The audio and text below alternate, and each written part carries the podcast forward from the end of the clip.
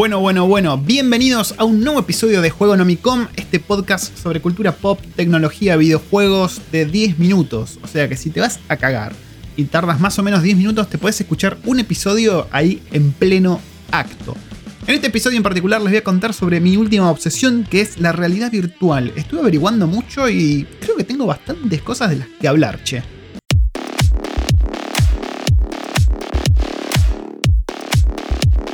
Bueno, ¿cómo dicen que están? Espero que, los encuentre bien este podcast. Yo estoy, la verdad que genial. Estoy transmitiendo desde Wellington, Nueva Zelanda. Ahí bien lejos, un día adelantado, desde el futuro casi te podría decir. Y futuro es justamente lo que me encontré yo cuando empecé a ver todo el quilombo que es la realidad virtual.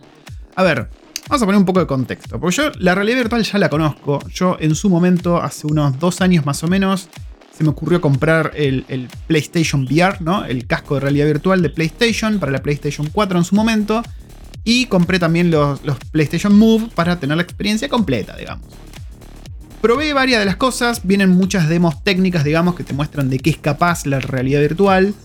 Y la verdad que flipé, estaba muy bueno. Si bien lo primero que notas, ni bien te pones el casco de realidad virtual, es que los gráficos, la pantalla, digamos, que tenés ahí en los ojos pegados, no son de la misma calidad que los gráficos que puedes ver en la televisión o en un monitor de, alta resolución. Eso como que al ratito medio que tus ojos se acomodan y, lo, aceptan, digamos. Y el casco de realidad virtual de Sony, la verdad que está bastante bueno.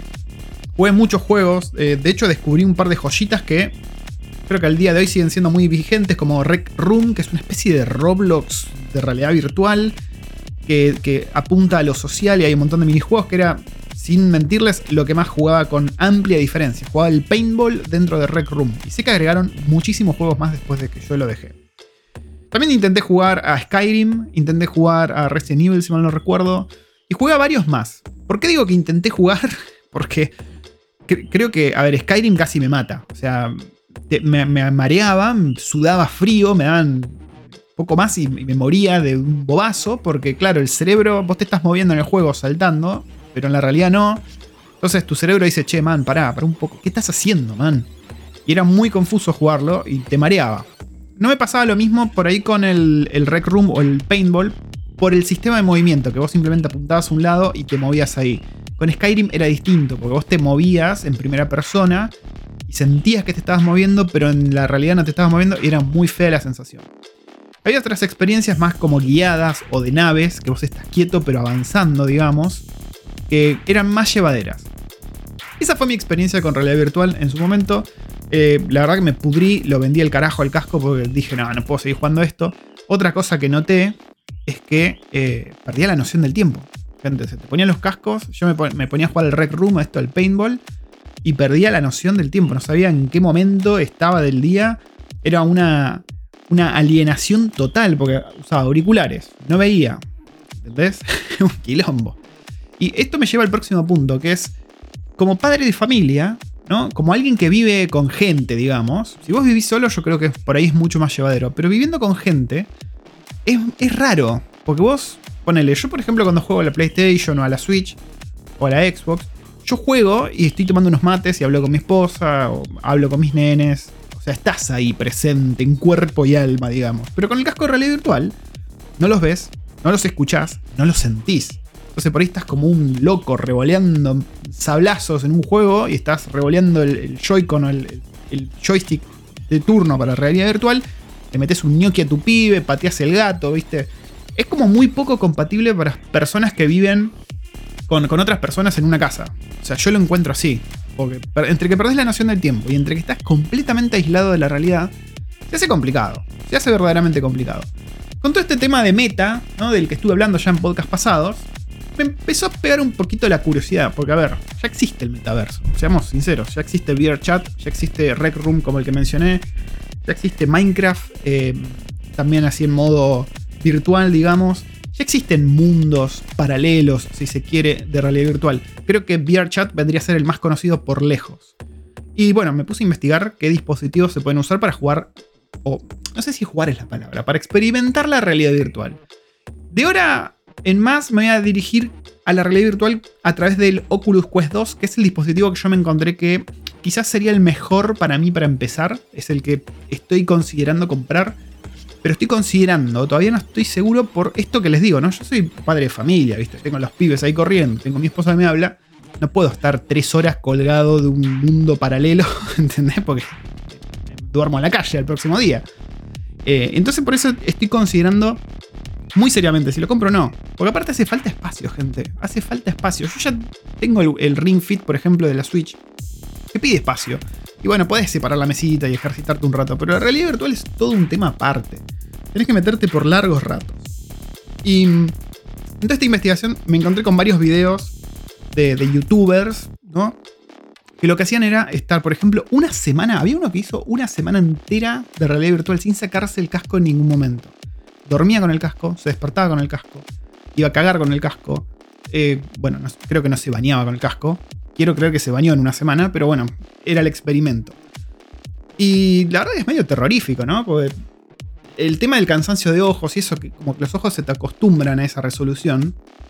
Y cuando salís de ahí, ves todo borroso en la realidad hasta que se te vuelven a acostumbrar los ojos. Y el tipo dijo que, a ver, socializó un montón, porque es verdad. Uno socializa porque es una especie de, de cyberpunk esto, ¿no? Porque es un, entorno virtual en el que vos no sos vos, porque generalmente sos un avatar que vos elegís.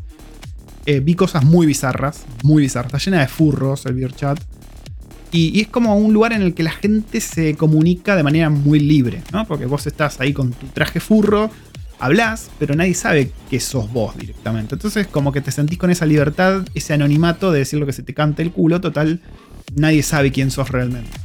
Y la gente se comunica bastante eh, e interactúa bastante. Bueno, en VRChat, sin ir más lejos, hay clubes, eh, puedes en un momento estar en, una bitácora espacial con cinco teletubbies saltando y hablando, jugando póker y al rato estás en una campiña de Holanda eh, también hablando con otra gente y así como que vas saltando de un lado a otro.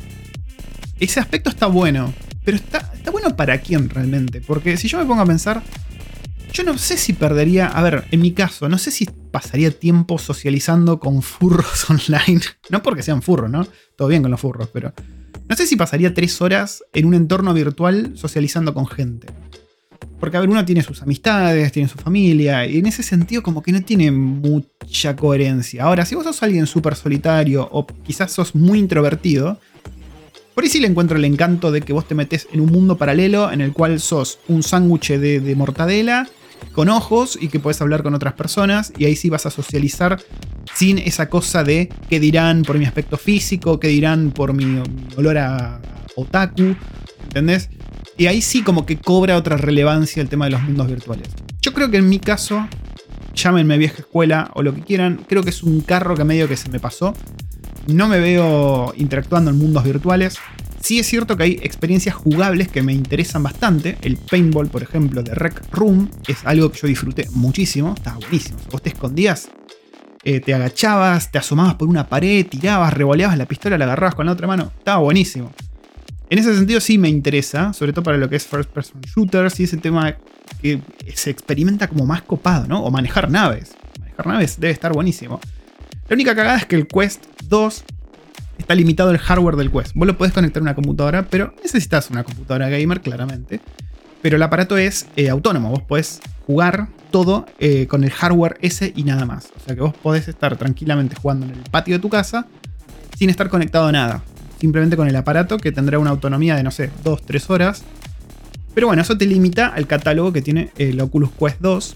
Y también te limita en algunas cosas que recordemos que Oculus fue comprado por Facebook y te requiere que le des básicamente toda tu data servida en bandeja de plata a Mark Zuckerberg. Entonces tenés que considerar ese tipo de cosas a la hora de decantarte por el Oculus o por alguna de las otras opciones que hay en el mercado de realidad virtual.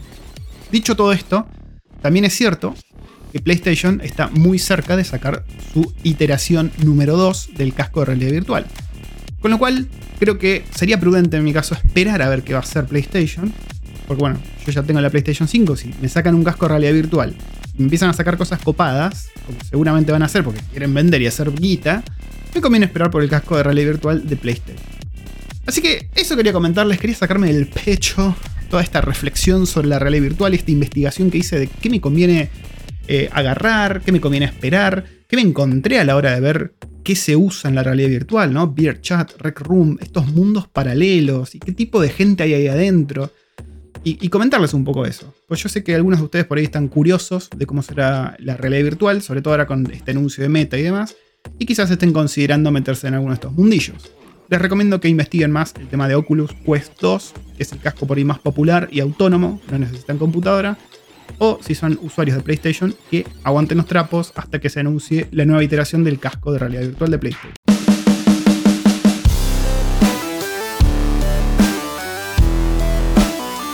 Ahora sí, gente, sin más, me despido desde la bella ciudad de Wellington, casi terminando el año. Este fue otro episodio de Juego Nomicom.